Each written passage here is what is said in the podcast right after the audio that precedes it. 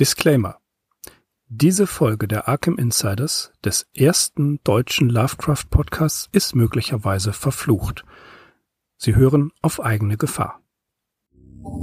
That is not dead, which can eternal lie, and with strange eons, even death may die. Welcome to the All Lovecraftian Podcast at ArkhamInsiders.com. Hallo, ich bin Mirko. Hi, und ich bin Axel. Wir sind die Arkham Insiders. Auf arkhaminsiders.com.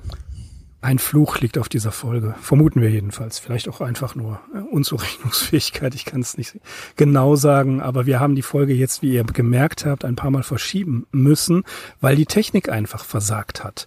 Möglicherweise ist es auch so, dass gewisse Entitäten, deren Geheimnis wir heute aufdecken werden, einfach dafür sorgen wollten, dass diese Folge auf keinen Fall an die Öffentlichkeit kommt. Wenn ich auf einen Blick auf das Chaos meiner Notizen werfe, muss ich tatsächlich sagen, vermutlich haben Sie recht. Wir werden uns hier durch eine Menge Material kämpfen, nicht wahr, Axel?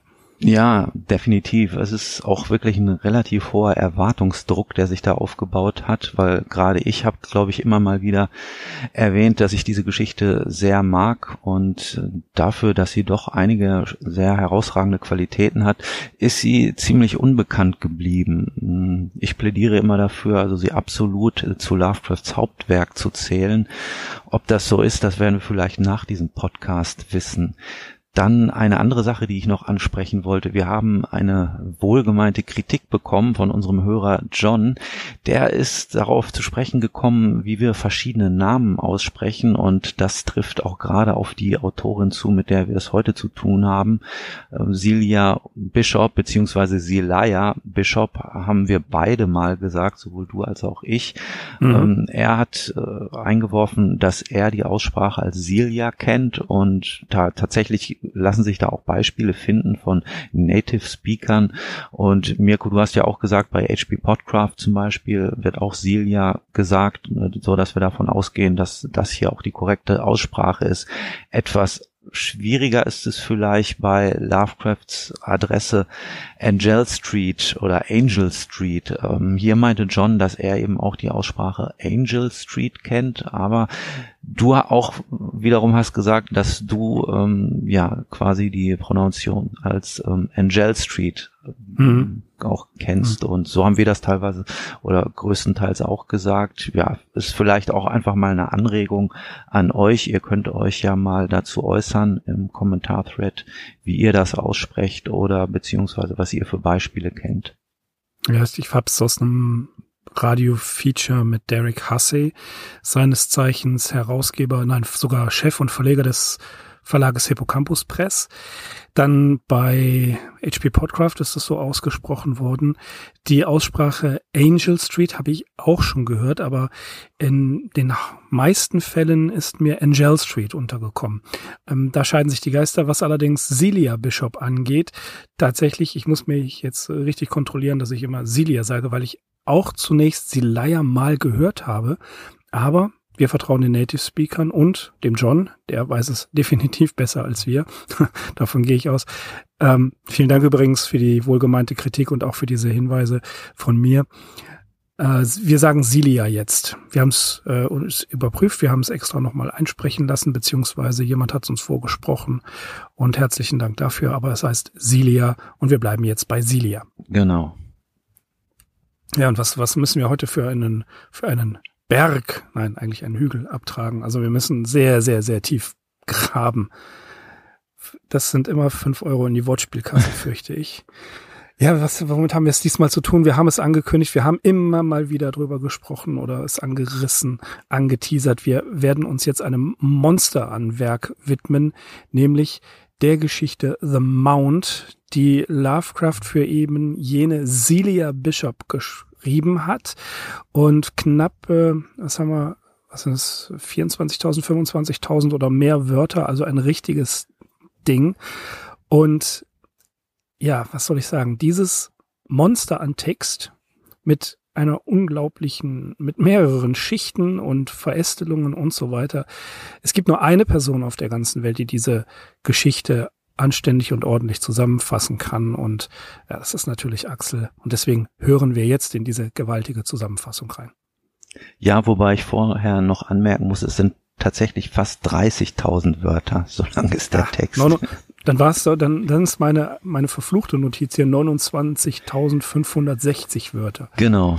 Das ist ne? korrekt. Dann, dann ja. stimmt diese Notiz. Das ist ich habe sie nicht genau. gezählt, die habe ich natürlich abgeschrieben. äh, recherchiert, sagen wir es mal so. Gut, also die gewaltige Zusammenfassung, Axel, bitte. Im Jahr 1928 kommt ein Ethnologe aus dem Osten der USA nach Oklahoma, um gewisse indianische Legenden und Geistergeschichten zu erforschen. Diese drehen sich alle um die einsam gelegenen, künstlich wirkenden Hügel im westlichen Teil des Staates. Hier liegt auch das Örtchen Binja, in dessen Nähe sich ein ganz besonderer Hügel befindet. Auf dieser Erhebung sieht man beständig zwei Erscheinungen umhergehen tagsüber einen alten Mann sowie nachts eine kopflose Squaw mit einer Fackel, die blaues Licht verströmt. Ob es sich hierbei um zwei Geister handelt und ob dem Phänomen vielleicht irgendeine Mordtat zugrunde liegt, dies gehört zu den Spekulationen, denen sich unser Mann widmen möchte. Binja ist eine einfache Ansammlung von Holzhäusern, in dessen Nähe sich ein Indianerreservat befindet. Die Gegend ist flach und sandig, so dass sich der besagte Hügel besonders gut abheben kann. Der Ethnologe findet Aufnahme bei einem wichtigen Gemeindemitglied, einem Mr. Compton und dessen Mutter. Beide sind freundlich und hilfsbereit und besonders Mutter Compton verfügt über einen Anekdotenschatz aus der Pionierzeit, wozu auch die lokale Folklore zählt.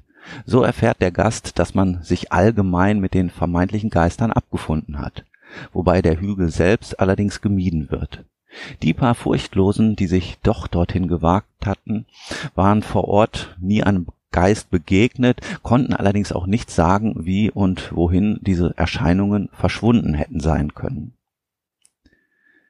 Im Folgenden erfährt der Ethnologe von spektakulären Fällen der letzten Jahre, bei denen Wagemutige das Geheimnis des Hügels hatten knacken wollen. Diese Erkundungen endeten oft tragisch. Manch selbsternannter Forscher verschwand spurlos, manch anderer kam wohl wieder vom Hügel herab, war jedoch wahnsinnig geworden, faselte etwas von einer entfernt menschenähnliche Rasse unvorstellbaren Alters und der dunklen Mythologie, der diese Rasse anhing. Einige der Zurückgekehrten waren verstümmelt oder wiesen abnorme physiologische Manipulationen auf. Es kam zu Selbstmorden, verbunden mit einer letzten eindringlichen Warnung, dem Hügel fernzubleiben. Dessen ungeachtet verspürt der Ethnologe ebenfalls den dringenden Wunsch, den Hügel zu untersuchen. Von den beiden Geistererscheinungen bei Tag und Nacht hat er sich bereits ein Bild gemacht. Jetzt geht er in das Reservat, wo er den grauen Adler trifft, einen Indianer biblischen Alters, der ihm wohlgesonnen ist und offenbar über gewisse Insider-Informationen über den Hügel verfügt. Als dieser Methusalem nun merkt, dass er dem Forscher seinen Plan durchaus nicht ausreden kann, hängt er ihm ein Medaillon um, das einen Schutzzauber bewirken soll. Später, als der Ethnologe diesen Gegenstand untersuchen lässt, offenbart er eine gänzlich unbekannte Materie, die jedenfalls nicht von dieser Erde stammt. Wie auch immer, unser Volkskundler stattet sich mit Werkzeugen aus und macht sich eines Morgens auf den Weg in Richtung Hügel. Im Rücken weiß er die Einwohnerschaft von Binja, die ihn mit ihren Ferngläsern beobachtet. Auf dem Hügel entdeckt er eine Mulde, von der aus eine Art magnetische Anziehungskraft auf das fremdartige Medaillon wirkt. Dicht unter der Oberfläche gräbt er einen metallischen Zylinder aus, der mit ebenso kunstfertigen wie grässlich anzusehenden Ornamenten verziert ist. Das Teil lässt sich aufschrauben und enthält einen auf Altspanisch abgefassten Bericht. Es handelt sich um die Schilderung eines Mannes, der im Jahr 1540 mit Coronado von Mexiko aus in die nördliche Wildnis vorgedrungen war.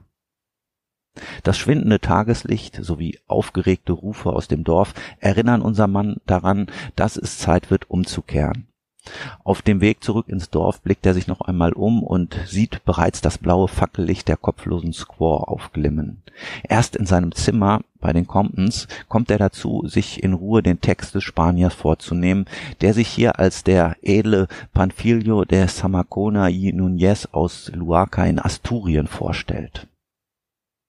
Begeistert von den Berichten aus der neuen Welt hatte sich Samacona dem Conquistador Francisco Vázquez de Coronado angeschlossen. Die Spanier forschten nach dem legendären Goldland Quivira. So kamen sie von Mexiko in die nordamerikanische Prärie, ohne freilich die Reichtümer und fantastischen Städte zu finden, von denen die Legende berichtete. Coronado wurde daraufhin misstrauisch und zweifelte an den Berichten der indianischen Gewährsleute. Nicht so Samacona, der intensiv den Geschichten eines Indianers namens Rasender Büffel lauschte. Rasender Büffel wusste von einer uralten Rasse, den sogenannten alten Wesen, die in einer unterirdischen Welt lebten. In dieses Märchenreich führten noch heute versteckt liegende Felseingänge.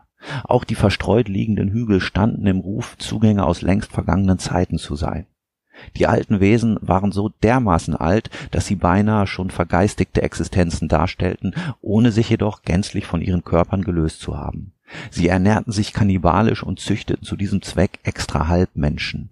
Auch hielten sie lebende Tote als willfährige Arbeitsgeschöpfe. Zur Fortbewegung dienten abscheuliche Reittiere, die ebenfalls Menschenfleisch als Nahrung benötigten. Dies alles stachelte Samakonas Neugier maßlos an. Im Herbst 1541 entfernte er sich von Coronados Truppe und ließ sich von rasender Büffel gegen Bezahlung zu einer der nämlichen Felspforten führen. Hier war Samacona freilich auf sich allein gestellt, denn nichts konnte den Indianer bewegen, ihn zu begleiten. Geschlagene drei Tage kämpfte sich der Spanier, gut versorgt mit Fackeln und Proviant, durch ein unterirdisches Wegsystem aus befestigten Gängen und Spalten. Begleitet wurde er von den furchterregenden Verzierungen an den Wänden, die dem Schlangengott Yik und dem krakenartigen Tulu gewidmet waren. Am Ende des dritten Tages erblickte Samacona Licht am Ende des Tunnels. Das seltsam blaue Licht der inneren Welt, nicht unähnlich der Aurora Borealis. Er steht auf einem Hügel und unter ihm breitet sich eine endlose Ebene aus, über ihm spannt sich der Himmel der Unterwelt. Er steigt in die Ebene hinab und erkundet das Land. In der Ferne erblickt er eine Herde grasender Huftiere. Nebenbei findet er ein Medaillon aus einem fremdartigen Metall, und unser Erzähler mutmaßt an dieser Stelle, dass es sich dabei wohl um jenen Talisman handelt, den er ein paar hundert Jahre später vom Grauen Adler erhalten wird.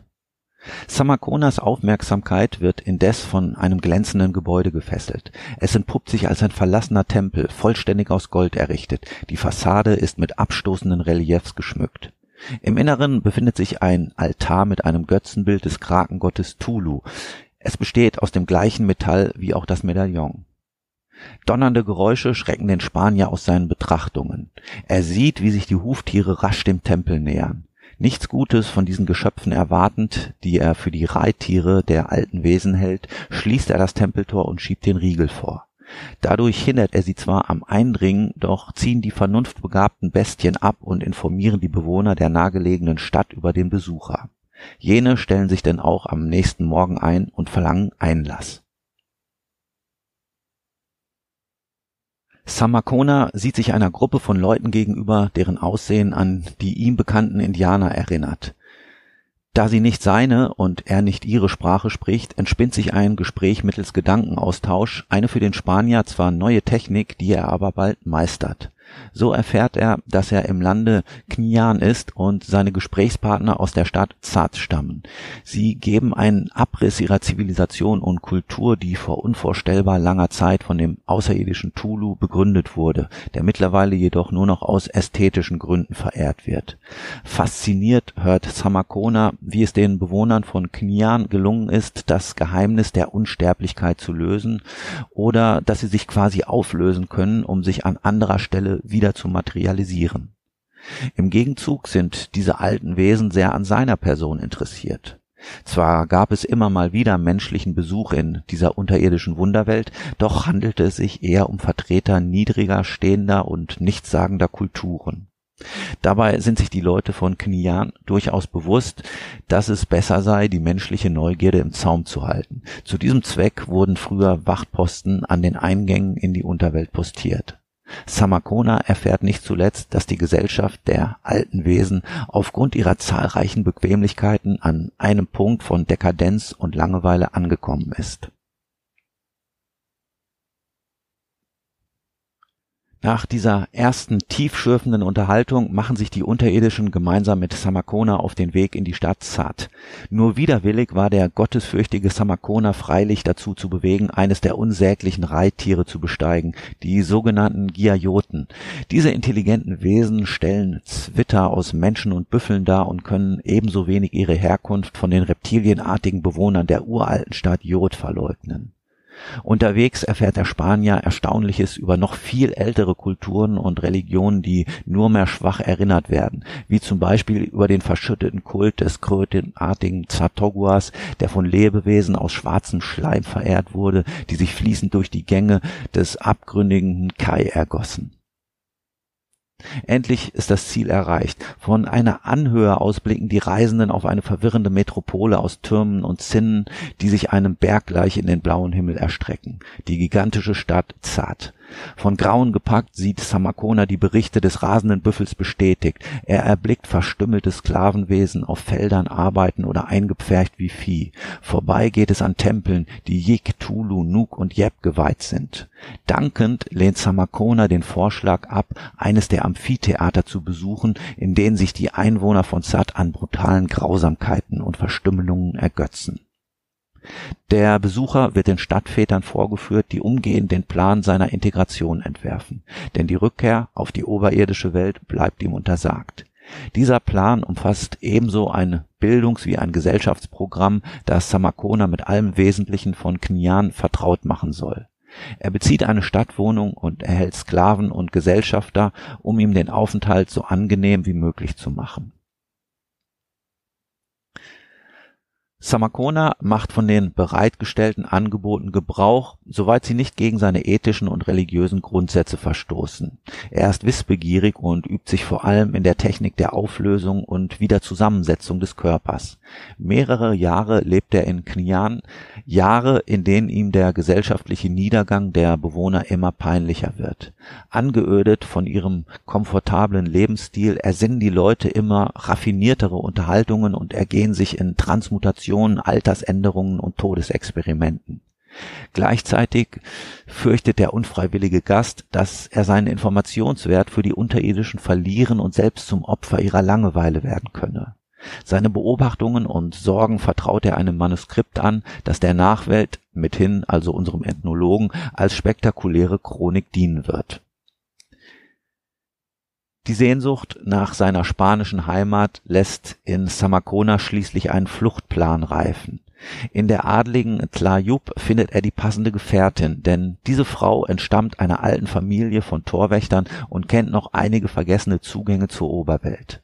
Einen solchen suchen die beiden auf, wobei sich eins der mitgeführten Giajotentiere verselbstständigt und zurück nach Zart galoppiert. Dort verrät das Ungetüm die beiden Flüchtigen. Nicht weit von der Erdoberfläche in einem überkuppelten Saal mit grauen erregenden Reliefs werden Samakona und Tlajup von einem Trupp Verfolger gestellt und nach Zart zurückgebracht. Daselbst kommt Samakona mit einer Verwarnung davon. Ein erneuter Fluchtversuch würde freilich fürchterliche Folgen für ihn haben. Tlajup hingegen endet als Gegenstand der Volksbelustigung im Amphitheater.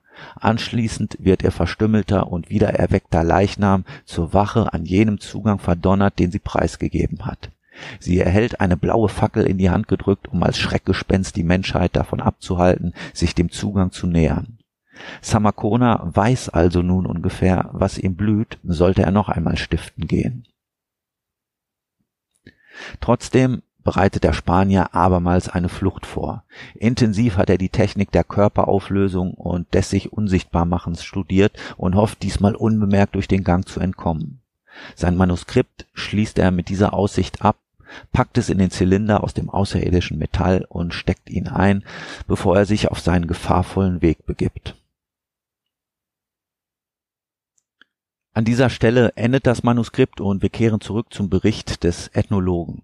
Der glaubt freilich, einen ungeheuerlichen Hoax vor sich zu haben, verfasst in der Art einer Gesellschaftssatire. Mit dementsprechend gemischten Gefühlen kehrt er am folgenden Morgen zum Hügel zurück.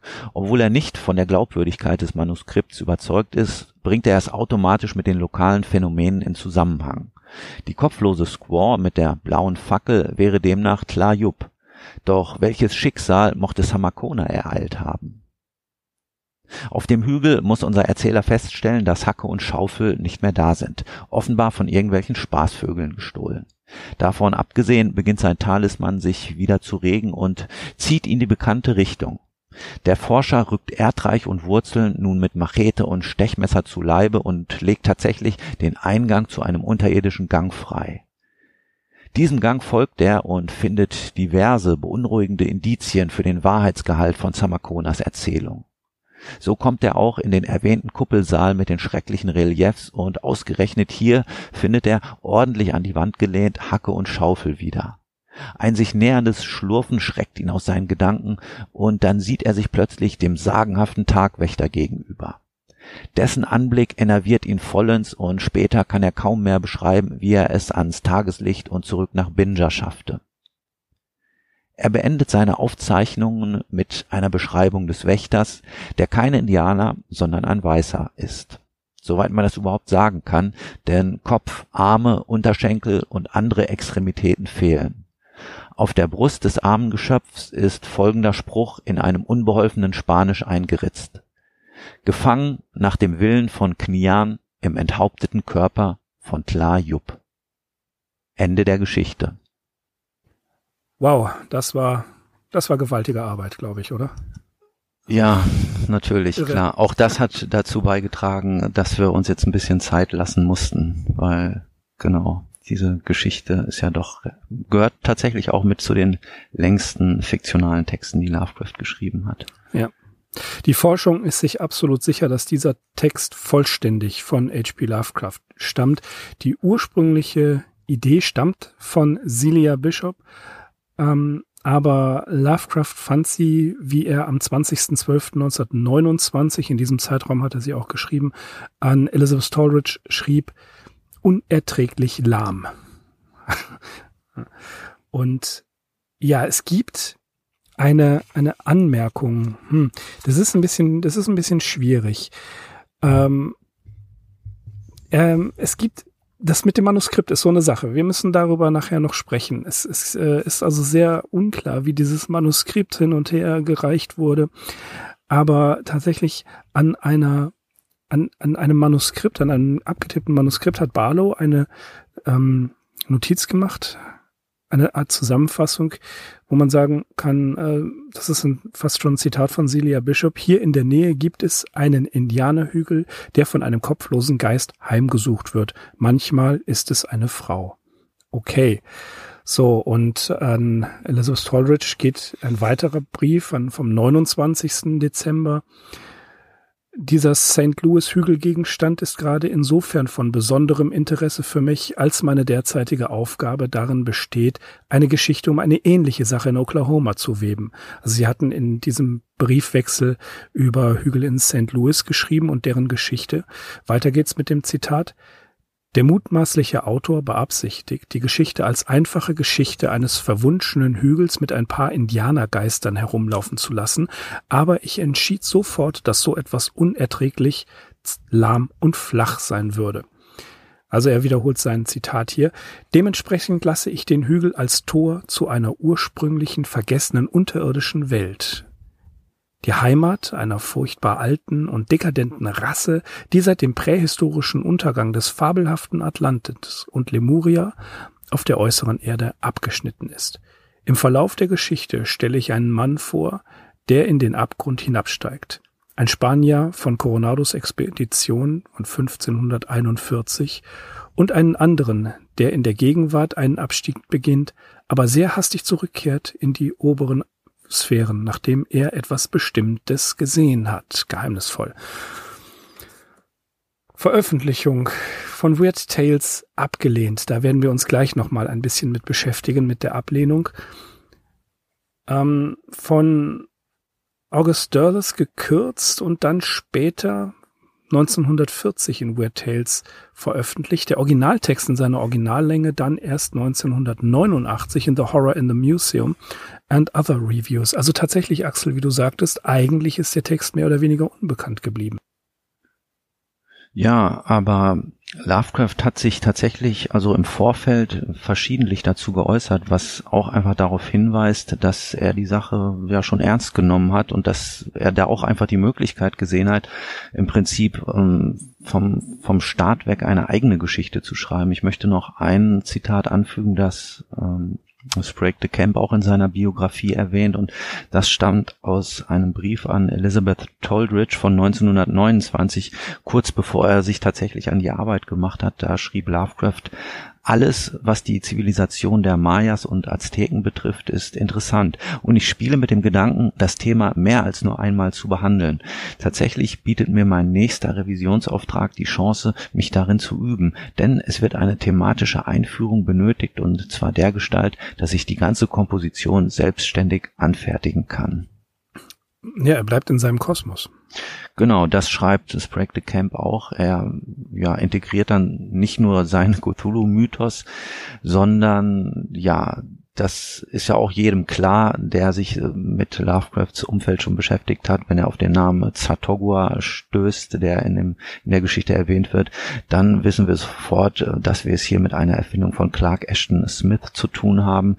Und ja, das war zu dem Zeitpunkt noch eine relativ neue Lektüre für Lovecraft, aber auch das hat er eben gleich integriert, diese, diese krötenartige Gottheit, dieses Wesen Zatogua.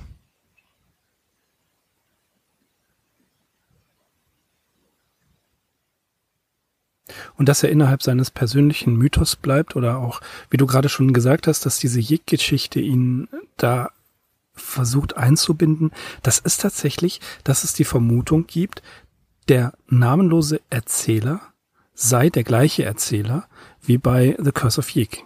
Kennst du die Theorie auch? Also die wurde tatsächlich ähm, mehrfach aufgestellt. Nein. Dass es sich hier um, den, um denselben handelt. Mhm. Hast du ein Beispiel, wo die zum Unter Beispiel anderem bei HP Podcraft mhm. wird das erwähnt. Und wenn wir jetzt gucken, ich glaube, ähm, Grandma Compton kommt drin vor. Mhm. Das ist tatsächlich die gleiche wie bei The Curse of Yig, die diese äh, Legenden erzählt. Und ich äh, meine, der eine Native American Häuptling, der genauso, äh, ich glaube Grey Eagle war das. Ja. Auch der wird in der anderen Geschichte Curse of Yig äh, ähm, erwähnt. So, und das finde ich halt hier auch wieder interessant, dass ähm, es wird ja auch bei, bei uh, The Mount werden ja auch an einem bestimmten Punkt die, ähm, die TomToms erwähnt, die die ganze Zeit ab einem bestimmten Zeitpunkt anfangen zu klopfen und dergleichen. Ne? Also es spricht einiges dafür, dass es der, der gleiche Mensch ist, weil er immer wieder auch so, äh, so, so, so äh, Drops hat von wegen, ähm, ja, ich habe das und das schon erforscht und das und das kommt mir bekannt vor und hier kenne ich mich aus. Also der, der Verdacht liegt nahe, aber es ist halt nicht hundertprozentig gesichert, weil es auch nicht in den bekannten zugänglichen Primärquellen, der natürlich den Briefen ist, das ist nicht hinterlegt. Aber vieles davon scheint in irgendeiner Art und Weise ein, ein, ein Wiedersehen zu sein. Hm, also wenn das so ist, dann muss dieser Mann einen unglaublich spannenden und ereignisreichen Job gehabt haben. Also jedem normalen Menschen würde ein Ereignis dieser Art reichen. Allein schon das, was in The Curse of Yig passiert, äh, ja. sich vorzustellen, dass der dann noch auf diese Hügelgeschichte stößt und da tatsächlich einer uralten ähm, Zivilisation auf die Spur kommt. Also wie gesagt, das ist, sind eigentlich Dinge, die kann man gar nicht, äh, wenn man eine von diesen Geschichten erlebt, dann hat man, glaube ich, schon alles erlebt, was es zu erleben gibt. Ähm, ja, interessante Theorie auf jeden Fall. Oder ist es ähm, möglicherweise auch ähm, ja der der Versuch eines Aufbaus eines so eines ähm, Supernatural Detectives vielleicht, wer weiß. Ne? Das mhm. ist ja durchaus immer mit dem Auge auf dem Markt. Und ich muss das jetzt äh, kurz alles mal eben erzählen, was über die Veröffentlichung bekannt ist. Also tatsächlich, ähm, er hat, der hat die Geschichte geschrieben. Da gibt's absolut keine Diskussion drüber. Ähm, sein Terminkalender war frei zu dieser Zeit. Ähm, man darf auch nicht vergessen, dass er nach The Dunwich Horror, Calder of the Space, das sind ähm, Sachen, die längeren Texte. Danach kam erstmal für ihn nichts. Er hatte wirklich die Möglichkeit und er sagte auch selbst, er kann sich nur damit beschäftigen, wenn sein Terminkalender frei ist und er geistige Klarheit hat, um sich um eine eigene, eine größere Geschichte zu schreiben. Er hatte Revisionsaufträge, er hatte Korrespondenz und dergleichen, aber etwas Eigenes hat er in dieser Zeit kaum gemacht. Das kam ihm gerade recht. Ja, also es war für ihn tatsächlich die Möglichkeit, etwas zu tun. Und er hat es dann geschrieben.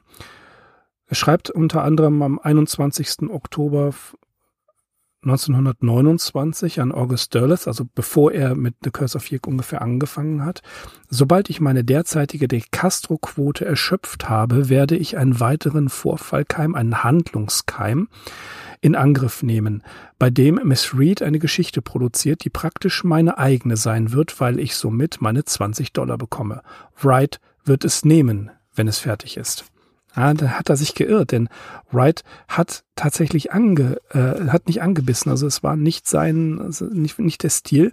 Am 14. Januar 1930 schreibt Lovecraft noch sehr positiv gestimmt an Celia Bishop, wenn Wright die Geschichte übernimmt, was er wahrscheinlich tun wird, werden sie einen sehr ansehnlichen Gewinn erzielen. Sonny, also Belle Blanc, scheint zu denken, dass es sehr gut ist. Ich kann nicht widerstehen, seine Notiz dazu beizufügen und er neigt dazu, Oper zu fälschen, wenn er es für 20 Dollar macht. Aber ich erhebe nie eine Zahl, die ich im Voraus zitiert habe. Deswegen kann ich keine Revisionszahlung machen. Sunny Long und seine Rolle in diesem, äh, mit diesem Manuskript ist ein bisschen, ja, eigenartig, denn Long fungiert in dieser Zeit als Celia Bishops literarischer Agent. Und als Wright das abgelehnt hat, war er sauer.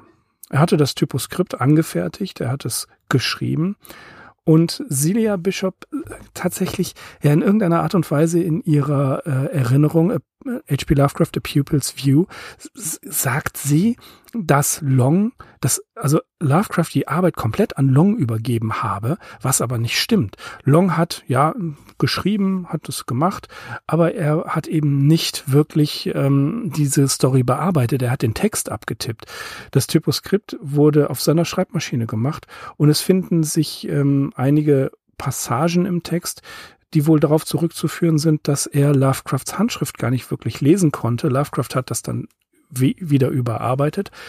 Aber später wurde dann doch entschieden, den Text zu kürzen. Also es gibt ein ziemliches Hin und Her. Und anschließend, nachdem der Text bei Long durch war, ging er zu Barlow.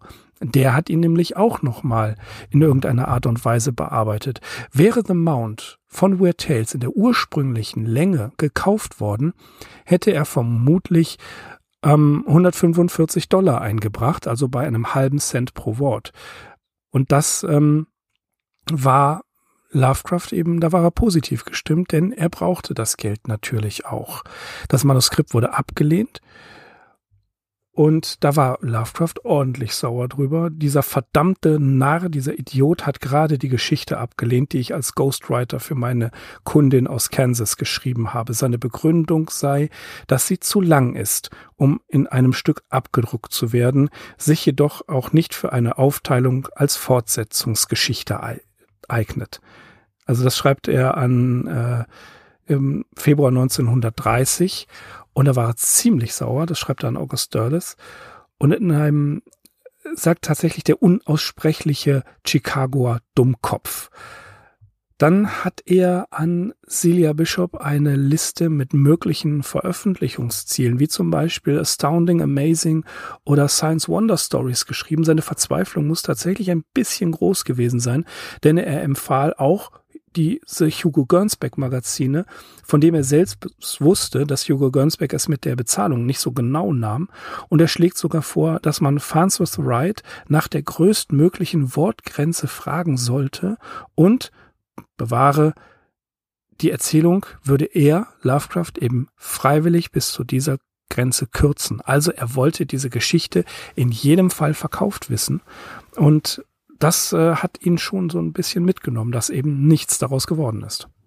Ja, da muss man natürlich einfach nochmal sagen, das ist auch ein erbärmlicher Zustand. Du setzt dich hin und schreibst einen fast 30.000 Wörter langen Text, aber einfach so ins Blaue hinein. Du weißt gar mhm. nicht, ob er genommen wird, sprich, du weißt gar nicht, ob du dafür Geld bekommen wirst. Und diese Verzweiflung, die hier auch aus den diversen Briefen spricht, die ist absolut nachzuvollziehen.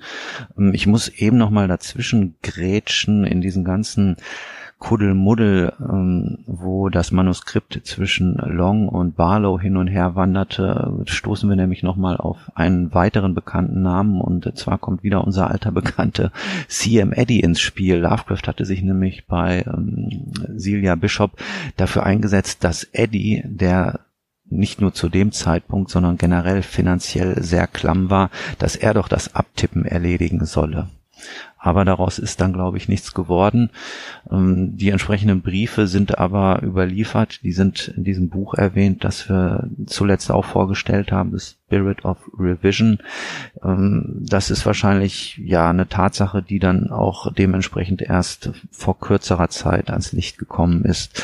Und diese Sache, dass der Text an Barlow gegangen ist, das zumindest geht aus diesem Buch hervor.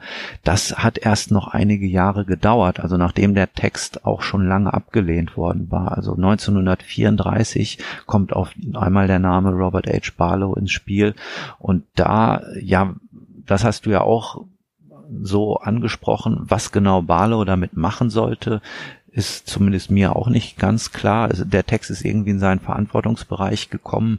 Angeblich sollte er ihn wohl kaufen. Ob er ihn dann auf ne, auf seine eigene Art oder selbstständig weiterverkaufen sollte, ob da irgendwie ein Deal ausgehandelt werden sollte, das weiß ich auch nicht. Aber da liegen halt einige Jahre dazwischen. Und ja, auf jeden Fall eine etwas undurchsichtige Entstehungsgeschichte. Ja, vor allen Dingen eine Geschichte, wie der Text dann schließlich irgendwie zirkuliert ist, denn tatsächlich Barlow war ja nicht besonders zuverlässig, das wissen wir ja.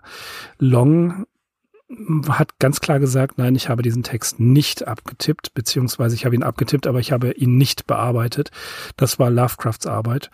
Ähm, Celia, wir haben es ja schon bei The Curse of Yig mitbekommen, dass sie ein bisschen versucht hat, Lovecrafts Arbeit herunterzuspielen oder seinen Anteil herunterzuspielen. Entweder konnte sie sich wirklich nicht mehr dran erinnern, was gut möglich ist, oder aber sie wollte es ja, sie wollte nicht so als, als wirklich als Pupil, als Schülerin dastehen und das Ganze ähm, sich ein bisschen besser darstellen. Das kann man schwer äh, im Nachhinein sagen.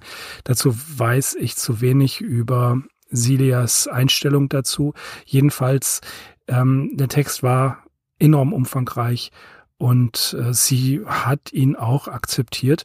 Als das Manuskript zu gekürzt werden sollte, fand ich auch interessant, dass Long ganz einfach Seiten rausgenommen hat und dann sozusagen die Bruchkanten an so, so umgeschrieben hat, dass es nicht auffällt, dass die fehlen. Das ist auch eine Methode, ne? Mm. Das, ist, das ja, da müsste man tatsächlich mal einen Vergleich machen, einen Editionsvergleich zwischen dem Manuskript und der tatsächlich dann publizierten Geschichte, so wie wir sie heute vorliegen haben, weil ich könnte mir gut vorstellen, das sind äh, gerade die Stellen, die ich jetzt auch eher verschwiegen habe, um die Zusammenfassung nicht noch länger zu machen, wo Lovecraft sich wirklich sehr detailliert über das Wesen ähm, dieser Leute von Kinyan ergeht, ne? wie die, was die für eine Kultur haben, was die für technisch, technische Errungenschaften haben, ähm, Fakten zur Geschichte, zur Kunst und so weiter. Ne, das sind alles so Sachen, das bläht den Text natürlich auf, aber gerade das sind ja eben die Sachen, die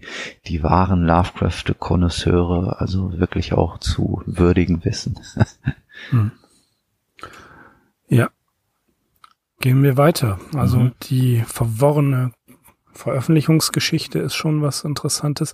Wir kommen ähm, zum, zum Mount selbst. Ne? Also der Hügel in dieser Geschichte befindet sich in Binger, Caddo, Caddo County, einer echten Stadt, etwa 60 Meilen südwestlich von Oklahoma City. Der Hügel hat etwa eine, ist eine Drittelmeile westlich von Binger, einem Gebiet, in dem es keine Hügel gibt, was dieses geografische Detail zum einzigen fiktiven Teil des Standorts zu machen scheint. Also er hat die, den, den Ort des Hügels ein bisschen verändert. In dieser Hügel gibt es unter anderem einen, der heißt Ghost Mount, der allerdings näher an der Stadt Hydro als an Binger ist. Und ähm, ja, er hat, der sieht ganz anders aus, aber Lovecraft kannte diese Hügel jetzt äh, auch nur aus Erzählung. Und es gibt einen zweiten Hügel, der heißt äh, Dead Woman Mount. Und auf Dead Woman Mount und Ghost Mount gibt es tatsächlich Sichtungen, wie zum Beispiel von einer Laura Cox, Laura Cox Brand in den 1930ern beschrieben wurde. Oder auch in ähm, 1987 Tatsächlich 1987 berichtet die Zeitung The Daily Oklahoman wieder von seltsamen Sichtungen und Ereignissen auf Ghost Mount. Und ähm, am 4. April 1965 in The Daily Oklahoman schreibt äh, Freddie J. Deering The Legend of Ghost Mount. Und das habe ich natürlich alles nicht selbst so exakt rausgefunden. Auf Deep Cuts in Lovecraftian Wayne findet ihr ähm, diese Zeitungsausschnitte und die Links dazu. Äh, Bobby D macht sich wahnsinnig viel Arbeit. Es ist einer, ähm, wie ich finde, von den neueren Lovecraft-Forschern und Enthusiasten wirklich einer, der extrem, extrem gut ist. Was, was sagst du? Also ich finde ihn großartig mit seinen Essays. Definitiv, also der fügt wirklich nochmal ähm, viel Neues hinzu, auch zu den Forschungen, die S.T. Joshi schon gemacht hat. Natürlich, was die biografischen Daten und Fakten angeht, da verlässt er sich relativ ähm, oder zu großen Teilen auf Joshis Arbeit. Aber ja, gerade solche Sachen bieten ihm halt die Möglichkeit, da nochmal ganz neue Komponenten äh, zur Lovecraft-Forschung hinzuzufügen. Wobei diese mhm. Geschichte schon auch länger also im Fokus der erwähnten Lovecraft-Forschung steht. Also da gab es ähm, äh, 1983 eine Ausgabe von Crypt of Cthulhu, die wird zum Beispiel in der Literatur erwähnt, ähm, das wird als Quelle genannt in der Lovecraft-Enzyklopädie. Da sind halt verschiedene Texte erschienen und ähm, ja, auch Joshi hat sich natürlich schon mit ihr beschäftigt. Also in dieser Essay-Sammlung äh, Primal Sources sind gleich zwei Texte, wo es mhm. auch um mhm. The Mount geht. Some Sources for the Mount and at the Mountains of Madness und dann ein anderer, der sich um die Alien Civilizations dreht. Ja, zu den Mounts, das ist ja sowieso äh, eine interessante Geschichte. Ich muss noch ganz kurz anmerken, Binger oder Binger, äh, jetzt habt ihr uns wieder erwischt. Ich habe jetzt Binger gesagt in der Zusammenfassung. Binger, ich weiß es nicht. Da, ich bin einfach davon ausgegangen, dass das Binger ausgesprochen wird. Äh, ja, könnt ihr uns auch noch mal reinschreiben, aber ich verspreche, ich klemme mich da auch noch mal hinter. Ähm, aber wie gesagt, zu den Mounts noch mal. Da bin ich auf ein interessantes Buch in unserer Jugendbibliothek gestoßen, das äh, noch im Haushalt meiner Eltern steht. Und zwar ist das ein äh, Sachbuch unterwegs in die Vergangenheit, die erstaunlichsten Tatsachen der Weltgeschichte. Da ist tatsächlich ein ganzes Kapitel diesen Mounts gewidmet und da erfahren wir, dass in den Tälern des Ohios und des Mississippi Kolonisten ähm, im 18. Jahrhundert auf diese geheimnisvollen Erdhügel gestoßen waren. Also das ist teilweise auch die Gegend, Gegend, die uns hier beschäftigt, der Süden oder der zentrale Süden, Südwesten der USA. Und man hat halt gleich gesehen, dass die künstlich angelegt waren, auch wenn die mit Bäumen und Sträuchern bewachsen waren, aber ähm, die, einige bildeten zum Beispiel auch Tiere nach und andere waren eher so pyramidal angelegt, also die Höhe variierte auch. Teilweise erreichten die Höhen bis zu 30 Metern und erstreckten sich über mehrere Hektar. Und dann hat man da natürlich auch gegraben in diesen Hügeln und ja, was kam zutage? Es kamen Töpferwaren, Kunstgegenstände, aber auch menschliche Knochen kamen ans Tageslicht und ja, das legte eben die Vermutung nahe, dass man es hier mit Gräbern zu tun hatte hatte. Die Frage war jetzt, die hier im Raum stand, wer hatte eigentlich diese Mounts angelegt? Und anstatt einfach mal das Naheliegende zu sehen oder davon auszugehen, dass es vielleicht irgendwelche Indianer gemacht haben könnte, gab es hier eben, und da kommen wir auch in den Bereich, in den uns Lovecraft mit seiner Geschichte führt, Spekulationen über irgendwelche anderen Kulturvölker, mhm. die hier ihre Spuren hinterlassen haben könnten. Also das ist dann noch, ne, du nickst schon so oder mhm. stimmst mir schon zu, weil es geht ja dann hier noch ganz konkret um einen äh, historisch belegten Hoax auch. Also ja, es war hier wirklich die Rede von den Phöniziern bis über irgendwelche Stämme Israels bis hin zu den Walisern und ausgerechnet den nordamerikanischen Indianern, denen traute man diese Leistung gar nicht zu. Ja. Das ist ja das Verrückte, ne? Ja.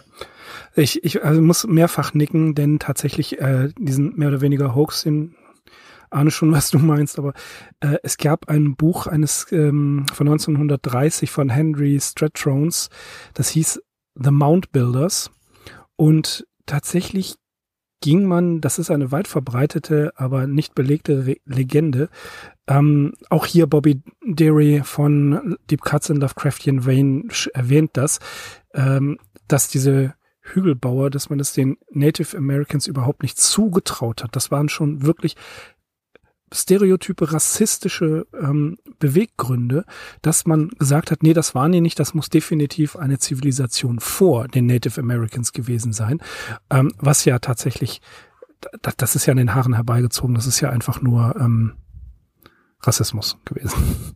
Ja, ja, aber das war wirklich auch wahrscheinlich sowas wie ein gelehrter Glaubensstreit, weil ja gut, ähm, Leute, die sehr oder patriotische Forscher waren mhm. vielleicht dahinterher eben einfach äh, behaupten zu können, dass die Vereinigten Staaten eben noch auf einer viel älteren Kulturnation ja. im Prinzip gründen könne und aber eben auf gar keinen Fall natürlich auf der der ähm, nordamerikanischen Ureinwohner. Die Taxenartefakte, ich glaube, da kommen wir gleich noch drauf mhm, zu sprechen. Ja, ja. Aber es ist, es ist tatsächlich ähm, nachgewiesen, dass sobald es um oh Gott, ich hasse das Wort Rassentheorie und Leistungen von irgendwelchen quote-unquote Rassen geht, ja, da finden, da basteln die sich wissenschaftliche Belege zusammen, die so abscheulich sind, dass man ähm, das einfach nur ganz ähm, mit einem starken Charakter lesen kann, bevor man da das Buch gegen die Wand schmeißt. Und tatsächlich ist diese Theorie der Mount Builders, dieses Volkes, dieser anderen Rasse, dieser anderen Kultur, hat, zieht sich durch die amerikanische ähm, Literatur dieser Zeit. Und ähm, wir dürfen noch nicht vergessen, dass die, das haben wir bei The Curse of Yig gesagt, dass die Darstellung der Native Americans in diesem Stereotyp, ja, wirklich schon vom vor dem 19. Jahrhundert bis hinein in die 1970er Jahre in irgendwelchen Western so festgehalten wurde. Na, das sind immer die Typen, die vom Pferd fallen und irgendwelche grausamen Dinge anstellen. Und dieser, das, das wird hier auch, ja, mit aufgenommen. Und ähm, auch hier ist Lovecraft ein Kind seiner Zeit. Das ist nicht entschuldbar, aber ähm, es ist darstellbar und erklärbar. Und das, was du meinst, ich glaube, du sprichst von den von den Taxen. Artefakten. Ne? Richtig, genau. Das ist ja, der Hoax, auf den Lovecraft selbst in der, in der Geschichte ja. noch zu sprechen kommt. Mhm. Ja, die Taxen, die Taxen äh, Artefakte. Der Archäolog, Archäologe Mark R. Barrick hat tatsächlich in Lovecraft Annual Nummer zwei einen ganzen Aufsatz darüber geschrieben. Lovecraft and the Archaeology of Roman, in Anführungszeichen, Arizona.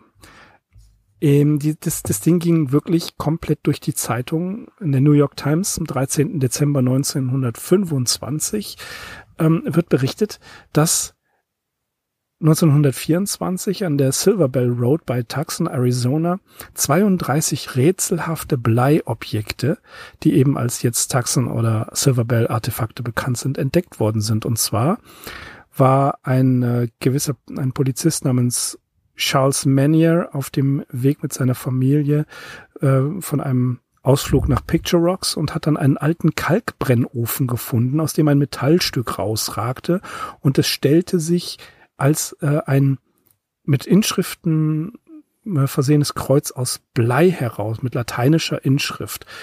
Und ähm, eine Schein, eine vermutliche Expedition, römische Expedition aus dem Jahr 800 nach in unserer Zeitrechnung wird hier ja äh, wird hier angeführt oder wird hier vermutet. Ähm, Lovecraft glaubte zwar nicht an diese römische Siedlung in Nordamerika, aber er kannte ähm, natürlich die, er konnte sich in Kontakt durch die Phönizier vorstellen.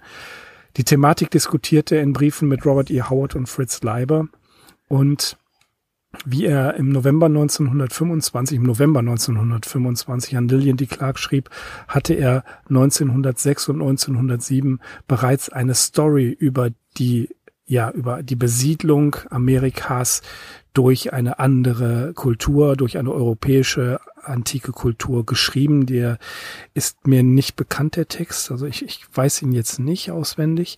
Aber dieser Taxen-Hoax, ähm, das war so eine Sache, die er ja hier in seiner Geschichte mitverarbeitet. Genau, auch wenn er da auch etwas mit den äh, Bundesstaaten durcheinander gekommen ist. Also er schreibt am Anfang des siebten Kapitels von der Geschichte The Mount schreibt er, sicherlich handelt es sich um die geschickte Fälschung eines gebildeten Zynikers, etwas wie die bleiernen Kreuze, die ein Spaßvogel in New Mexico vergrub und dann als angebliche Überreste einer europäischen Kolonie aus dem Mittelalter entdeckte. Also er hatte das anscheinend nicht mehr auf dem Schirm, dass das in Arizona sich zugetragen hatte. Gut, aber das ist nicht so dramatisch, wie ich finde. Aber mhm. ja, er spielt auf diese Tusken Artifacts an. Mhm. Das tut er in verschiedenen, also das macht er immer wieder. Er, er benutzt dieses äh, nicht unbedingt die Tusken Artifacts ähm, genau äh, dargestellt, sondern auch immer mal wieder diese Theorien. Das wissen wir ja aus allen möglichen Geschichten. Aber weitere Einflüsse und Quellen finde ich ganz interessant. Und zwar diese Phantomreiter, von denen berichtet wird. Die hat er aus dem Buch Myths and Legends of Our Own Land von 1896.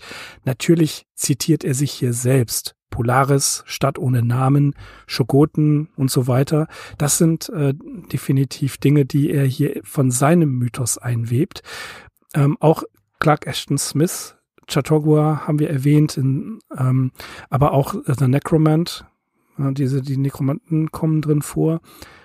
Dann Bücher wie Oswald Spenglers Der Untergang des Abendlandes, Gibbons Verfall und Untergang des römischen Imperiums, Edgar Rice Burroughs, natürlich, Conan Doyle, The Lost World. Und es gibt einen Roman, der heißt A Strange Manuscript Found in the Copper Cylinder des Kanadiers James D. Mill von 1888, geschrieben 1960, aber leider posthum veröffentlicht.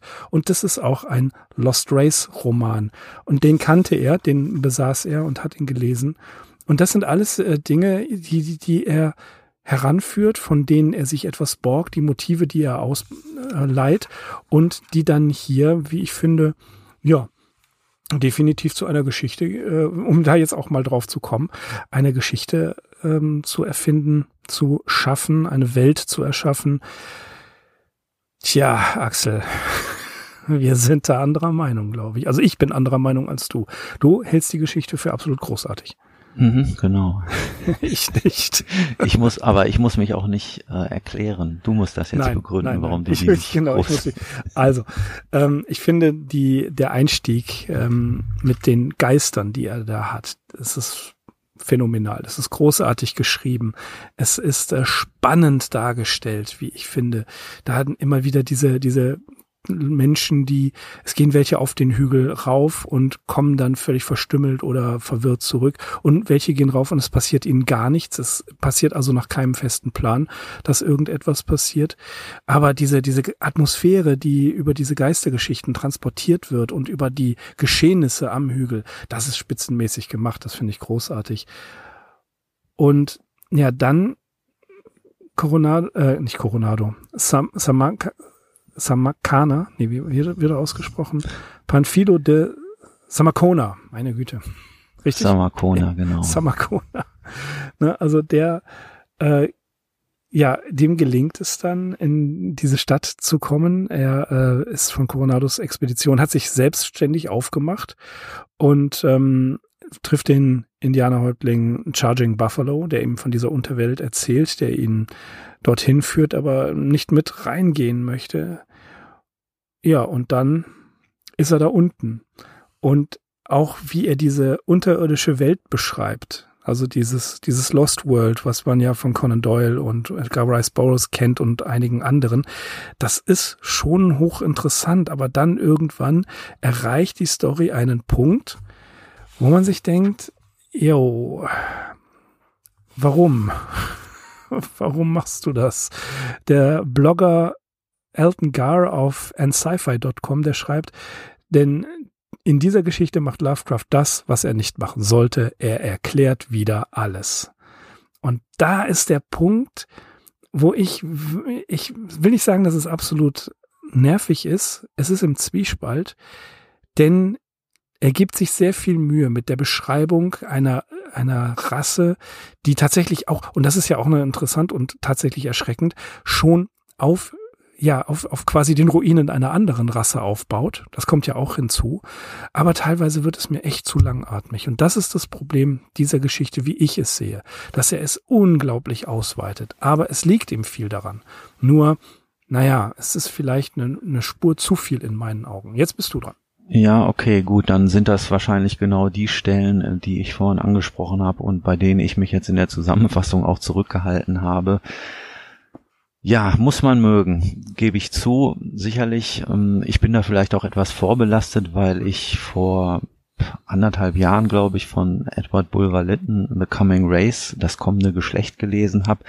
Das kann man ja auch so als eine Gesellschaftssatire auf das viktorianische England lesen. Da wird ja auch eine Utopie beschrieben, also eine unterirdische Zivilisation, die ähm, bei Bergbauarbeiten zufällig entdeckt wird. Und äh, dieses kommende Geschlecht, The Coming Race, was diesem Roman den Titel verliehen hat, ähm, die verfügen halt über so eine evolutionär bedingte Kraft, die sich Vril nennt. Und das ist sowohl eine psychische als auch eine physische Kraft. Da da gibt es schon durchaus auch einige Parallelen zu The Mount, auch wenn ähm, Lovecraft der The Coming Race auch hatte in seiner Bibliothek. Ähm, der, der Roman ist dort verzeichnet. Allerdings hat er das Buch wohl erst zu einem späteren Zeitpunkt erhalten oder auch möglicherweise gelesen. Äh, jedenfalls gibt es einige interessante Parallelen, wie sie aber eben immer natürlich vorkommen. So, also es gibt nichts, was es nicht schon irgendwo anders äh, gegeben hätte. Deswegen, ich würde jetzt nicht so weit gehen zu behaupten, Lovecraft hat sich hier auch inspirieren lassen oder er musste das Buch schon mal vorher vielleicht gelesen haben. Ja, ähm, eine andere Geschichte, die mir noch in den Sinn gekommen ist, ist H.G. Wells, die Zeitmaschine. Auch hier kann ich jetzt nicht sagen, wann Lovecraft dieses Buch gelesen hatte. Ähm, gucken wir uns doch mal genauer an, was es mit dieser Gesellschaft der Leute von äh, Kinyan äh, auf sich hat. Lovecraft legt ja sehr viel Wert darauf, ähm, darzustellen, dass die quasi schon auf so einem absteigenden Ast sich befinden. Also die haben schon so einen Punkt der Degeneration erreicht und die waren eigentlich schon mal technisch viel weiter. Es heißt ja an einer Stelle, sie haben früher Fahrzeuge aus Gold, Silber und Stahl besessen, mit denen sie zu Land, Wasser und Luft unterwegs waren. Also eine das sind quasi wie Autos, Flugzeuge, Schiffe. Alles ist da gewesen und wird heute aber nur noch in Museen aufbewahrt hat, also hat für die nur noch einen musealen Wert. Und womit bewegen sie sich heute fort? Mit diesen abscheulichen Giajoten, äh, mhm. welche meinetwegen, das können Intelligenzbestien sein, aber ansonsten erinnern die ja doch eher an so, ja, agrarische oder nomadische Kulturen, ne? also eigentlich ein relativ primitives Fortbewegungsmittel.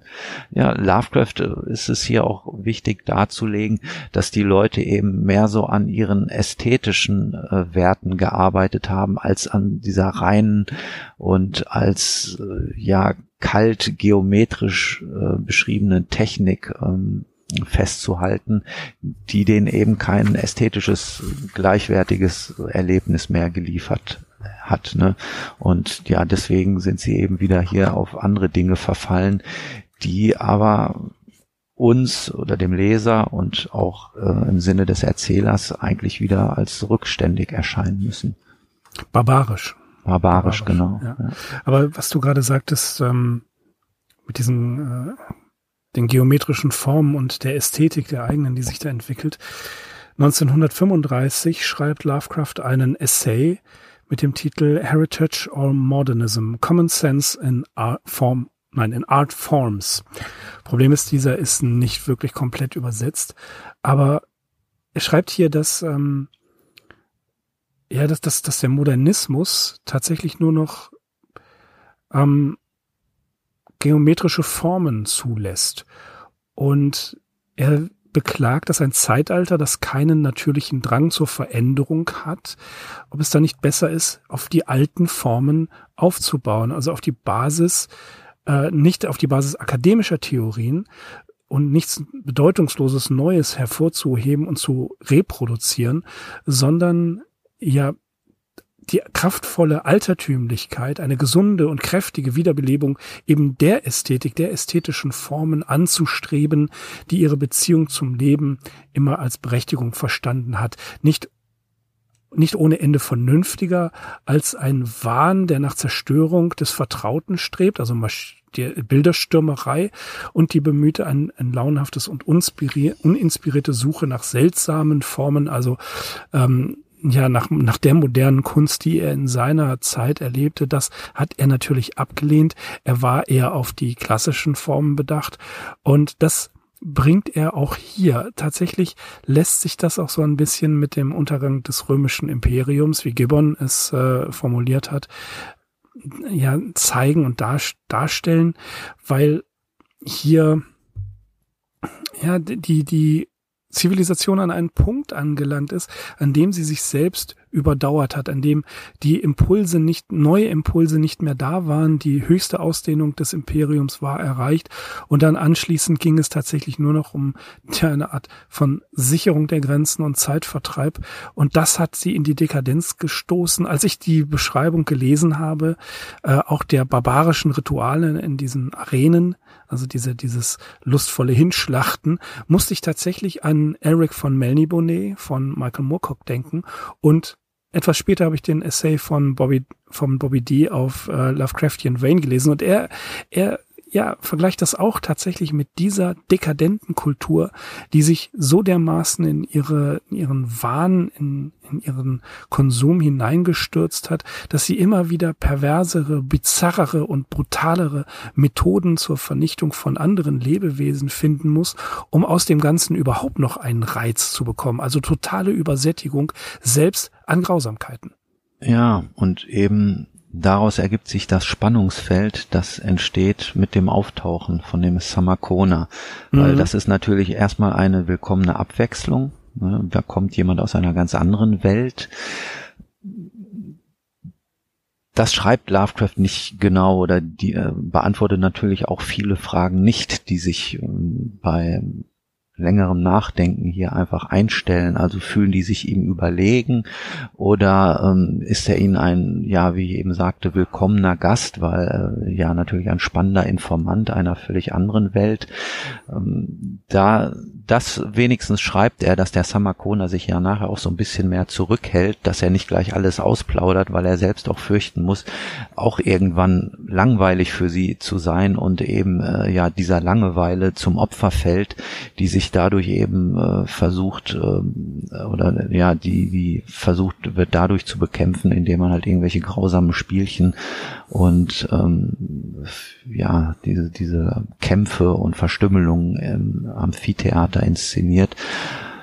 Ja, das ist ganz interessant und natürlich ähm, der Fakt, dass die dann anfangen, wieder Wächter aufzustellen, weil auf der anderen Seite legen sie doch keinen Wert, also jetzt die Leute von Kinyan, die Unterirdischen, legen sie doch keinen Wert darauf, dass die Neugierde der Menschen zu groß wird, also dass die irgendwie vielleicht diese Unterwelt fluten könnten.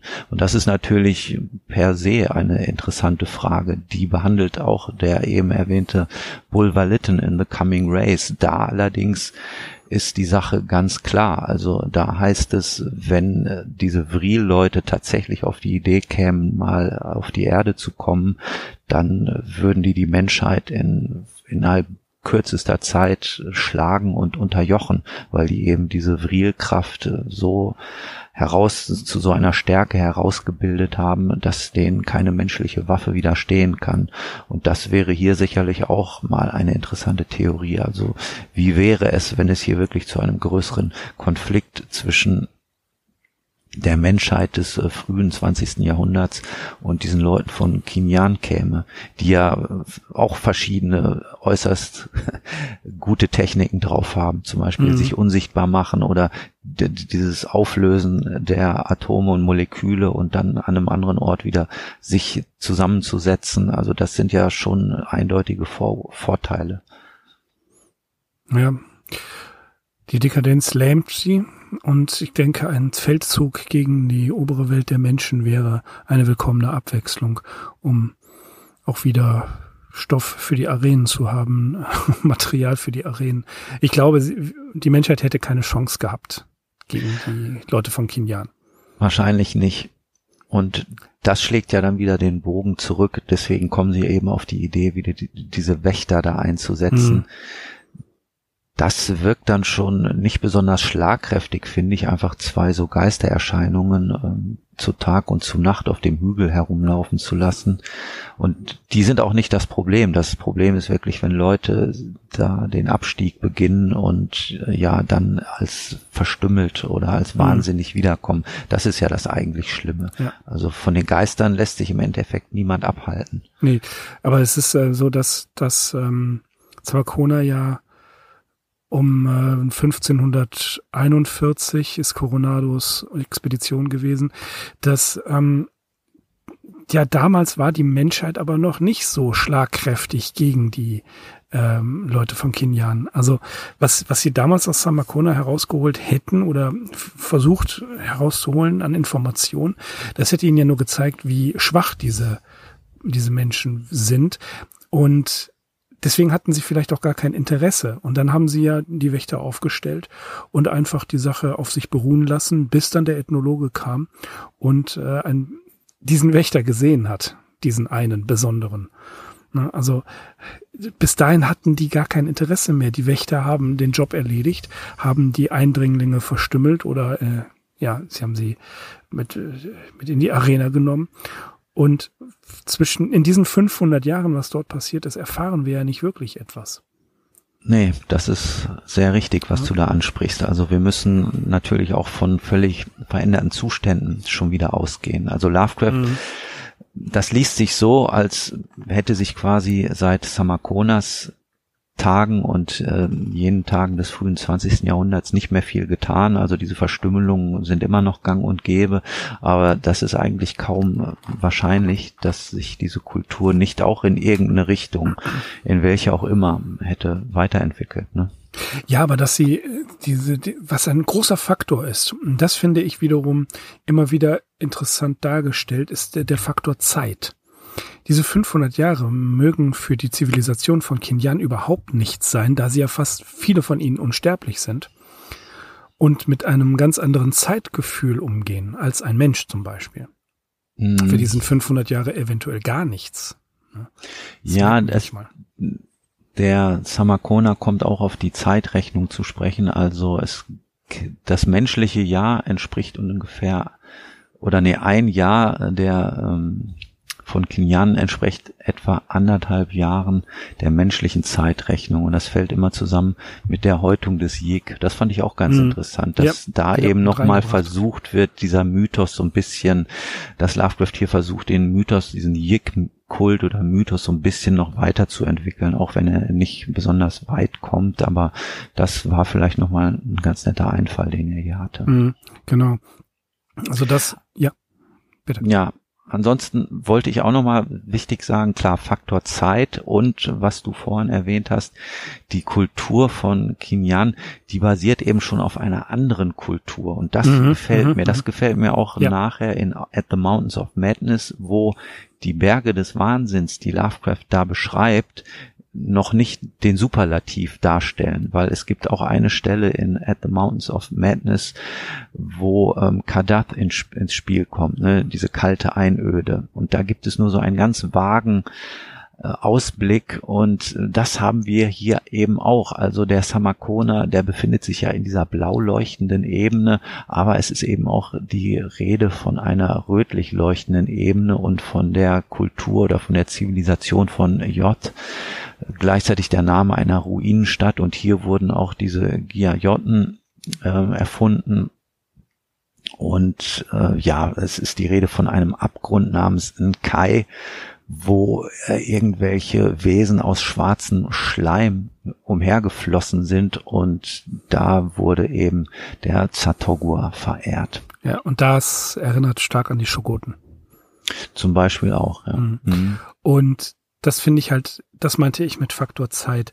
Das spielt bei Lovecraft ja immer wieder eine unglaubliche Rolle, dass die Zeit wie ein, ja, wie ein Massiv ist und das, was die, was die Menschheit an Zeit verbracht hat oder dergleichen, das ist ja gar nichts. Das ist bedeutungslos. Das ist ja auch ein großer Faktor der Cosmic 4. der, äh, ne, also der des, der kosmisch, des kosmischen Schreckens ist einfach, dass solche Ruinen, die immer wieder bei Lovecraft beschrieben sind, äh, teilweise, äh, es kommt ein Zitat, älter als die Zeit. Ne? Und mhm. das finde ich das Bemerkenswerte, dass diese uralte Kultur aus Kinyan auf der anderen schon dagewesenen uralten Kultur von etwas anderem aufgebaut ist. Und das ist ja tatsächlich in der Menschheitsgeschichte immer wieder der Fall gewesen. Bedenkt, dass es Artefakte gibt, um die antike Kulturen herum ihre eigenen Tempel gebaut haben oder ihre heiligen Städten oder ja, dass, dass, dass äh, römische Städte umgebaut worden sind in äh, andere Hauptstädte, dass sie immer wieder eine Entwicklung gemacht haben. Oder wenn man beispielsweise, es liegt vor unserer Haustür, wenn man nach Köln geht, gibt es dort eben die, die Ausgrabungen mitten in der Stadt und dergleichen. Dass also immer wieder auf etwas anderem aufgebaut wurde und eine Zivilisation danach kommt. Ja, ein sich immer wiederholendes Bild. Und immer wieder geht die eine Zivilisation unter und ist Grundlage für die nächste. Das muss hier schon über mehrere tausend, ja zehntausende Jahre so gehen. Und das ist etwas, was dem Deswegen finde ich den Aufbau schon wieder interessant. Es gibt eine Geisterlegende, das ist so, ne, also eine, eine lokale Legende. Und in Wirklichkeit ist hinter dieser lokalen Legende, die man Gott, ja, in irgendeinem Spukbuch vielleicht findet oder Jonathan Frakes moderiert sie, dass man darunter etwas findet, dass dahinter sich etwas verbirgt, was unendlich viel größer und bedrohlicher ist als ein Geist, der rauf und runter läuft und die Geschichten, die sich drumherum ranken. Das ist der Lovecraftsche Horror. Mhm, aber auch da in dem Zusammenhang ist es ganz wichtig zu sagen, dass die vermeintlich toten Kulturen bei Lovecraft nie tot sind. Das Nein, ist ja eben das, worum ja. es genau. Und das kommt auch hier zur Sprache bei The Mount, weil es kann sein, dass, wenn man sich da in diesen Abgrund nach Kai bewegt, auf diese rote Ebene oder in dieses Tal von Do Na, auch so ein äh, absurder Name, der da ähm, fällt, dass sich da noch irgendwas regen könnte, ne? Oder wie, wie bei At the Mountains ja. of Madness mit dem Kadat. Also es gibt immer noch Stellen, es ist besser, da nicht zu weit vorzudringen. Mhm. Ich meine, das, was beschrieben wird, ist schon ungeheuerlich. Aber Lovecraft spielt immer mit der Idee, dass es nicht nur diese angeblich tote Kultur gibt, sondern dass die vielleicht nicht tot ist, sondern dass sich da noch irgendwo irgendein absurdes, böses Leben regen mhm. könnte. Und das ist ja zum Beispiel auch ganz klar die mit einer der ersten Geschichten, wo er diesen Gedanken umsetzt, ähm, The Nameless City, ne? Da geht es ja mhm, genau, genau darum. Da geht ja ein Archäologe in die Wüste und äh, ja, wo sich dann eben ein konventioneller Abenteuerschriftsteller damit zufrieden gegeben hätte, dass der halt irgendwas ausgräbt, was uns neuartige Erkenntnisse über die Historie offenbart.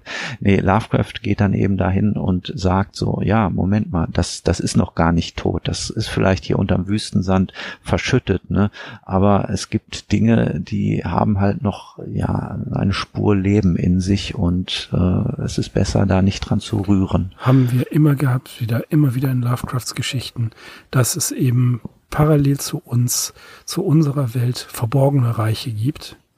Und das ist ja auch Thema der, der Fantasy und der Dark Fantasy, dass es verborgene Reiche gibt, die neben uns parallel von, von denen vielleicht zwei, drei, vier Leute Kenntnis haben, aber der Großteil der Menschheit absolut keine Ahnung hat. Ne? Diese, diese Inseln der Glückseligkeit, wie das in Call of Cthulhu dann heißt, Ne, also in, in die Inseln des Unwissen, der Unwissenheit sind gleichzeitig auch Inseln der Glückseligkeit, denn wenn wir diese Zusammenhänge miteinander vergleichen würden und eben tatsächlich in einen Zusammenhang brächten, würden wir einfach nur wahnsinnig werden.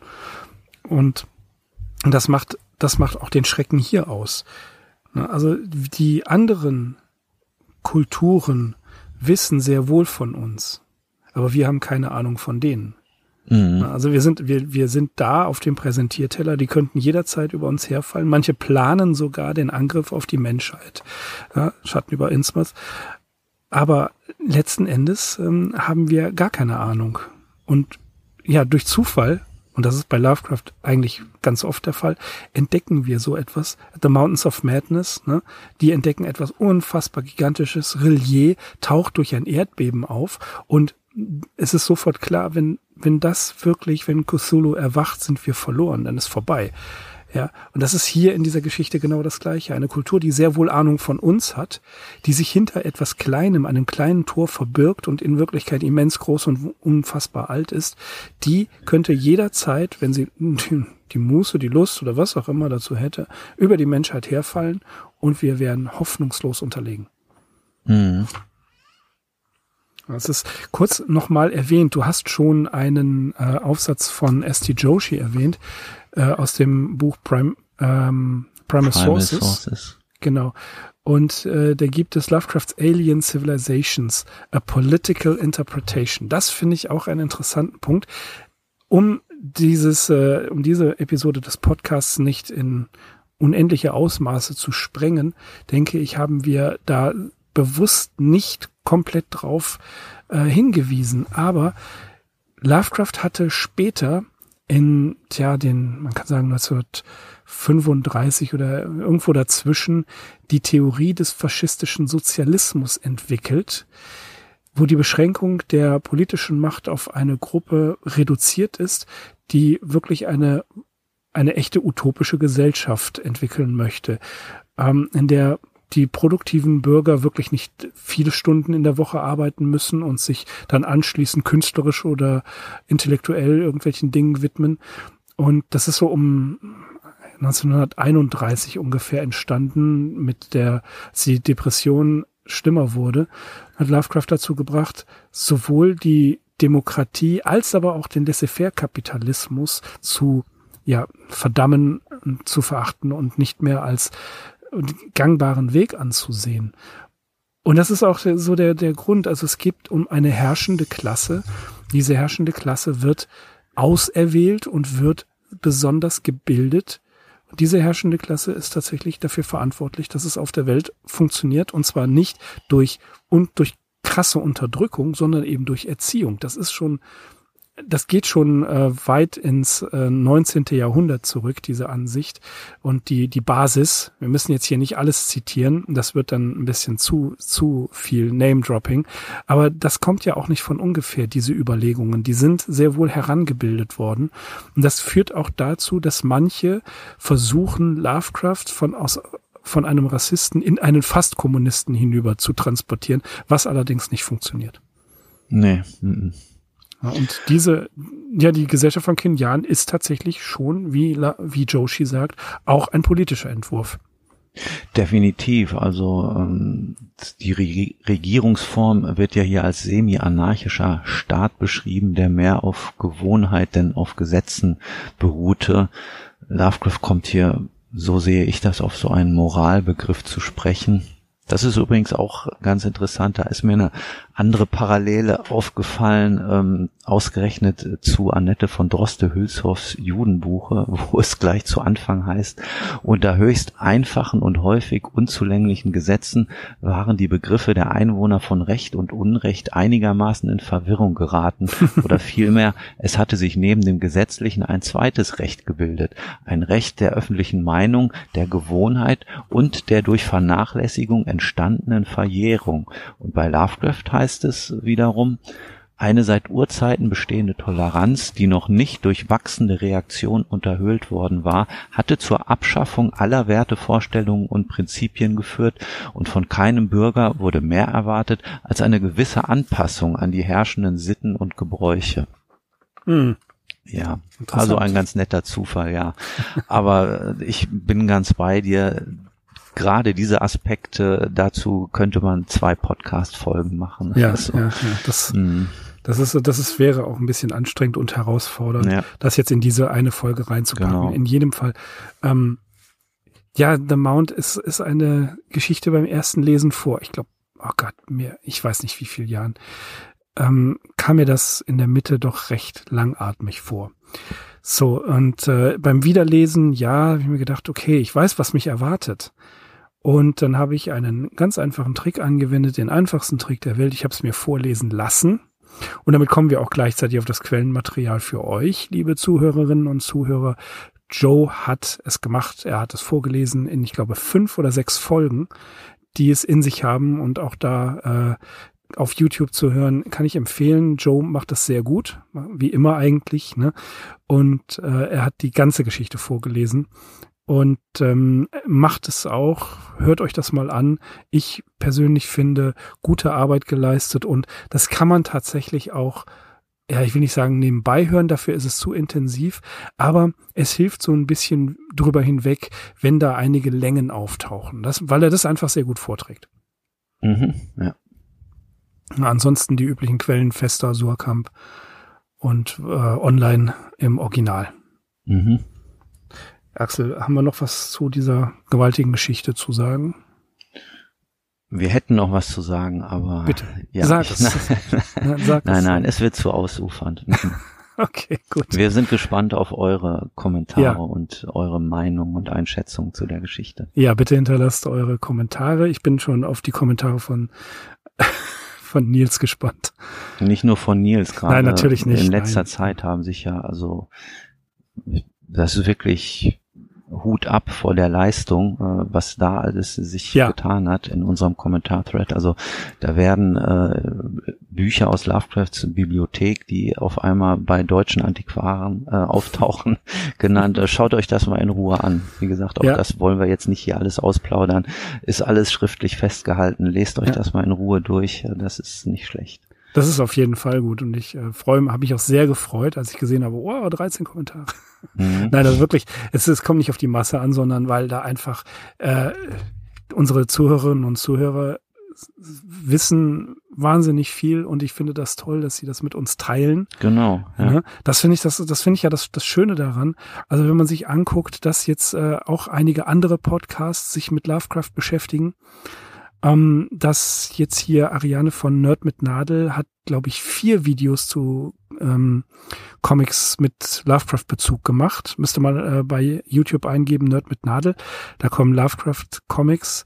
Und ähm, bei uns war das ja die Ricarda, die zu, äh, zu einer Folge was Specialiges über, nein, das war, da hat sie was über Spiele gesagt. Verzeihung. Ähm, der Erik hatte auch der mal Erik, was über Comics genau. gemacht. Der Erik hat eine Folge über Comics und Lovecraft gemacht. Die Ariana macht das jetzt. Äh, es gibt ähm, Wir lesen Lovecraft. Die Deutsche Lovecraft Gesellschaft hat auch einen Podcast jetzt herausgebracht. Also quasi, ähm, das ist das ist schön zu sehen, dass sich viele, dass viele diesem dem ganzen folgen und äh, einfach zeigen, wie lebendig und lebhaft die Szene ist und eben auch die Diskussion suchen. Mhm. Ja, also das, das ist einfach äh, nicht einfach nur so dieses, ja, Lovecraft war ein Rassist, hahaha, ha, ha, und die Sache ist erledigt. Nein, eben nicht, sondern die ganze Sache geht tiefer. Und je mehr Menschen sich damit beschäftigen, umso weiter wird auch das Bild und umso verständiger wird auch die, die Diskussion. Und ich wage jetzt die These zu sagen, dass man sich ja nicht nur mit diesen Themen bei Lovecraft beschäftigt, sondern wenn man sich damit bei Lovecraft beschäftigt, öffnet man vielleicht auch seinen Geist für andere Dinge in diese Richtung und weiß einfach besser zu argumentieren und beschäftigt sich damit. Denn es gibt nichts Schlimmeres, als irgendwas nachzuplappern, was man nicht selbst überprüft hat. ja, das bleibt zu hoffen, dass dem so ist. Ich gucke hier auf die ganzen Lovecraft-Bücher. ja, okay, liebe Zuhörerinnen und Zuhörer, liebe Arkham Insiders, vielen Dank, dass ihr wieder dabei wart. Meine Stimme fängt an zu versagen. Es ist schon spät in der Nacht und wir nehmen trotzdem auf. Wir sind da unermüdlich und die Nacht ist die Lovecraft-Zeit. Nein, stimmt nicht. Aber wir, wie schon gesagt, wir hatten einige technische Probleme und äh, haben jetzt es geschafft, diesen Podcast aufzunehmen. Und ähm, wir sind bis zum Ende gekommen, ohne Unterbrechungen, wie ich festgestellt habe. Das bedeutet, dass keine außerirdische Macht uns aufhalten kann, weiter über Lovecraft zu sprechen. So, Schlusswort. Und deswegen freuen wir uns, dass ihr uns zugehört habt und wir verbleiben wie immer mit den allerfreundlichsten Grüßen. Ich bin Mirko. Ich bin Axel. Wir sind die Arkham Insiders. Auf arkhaminsiders.com. Macht's gut. Ciao.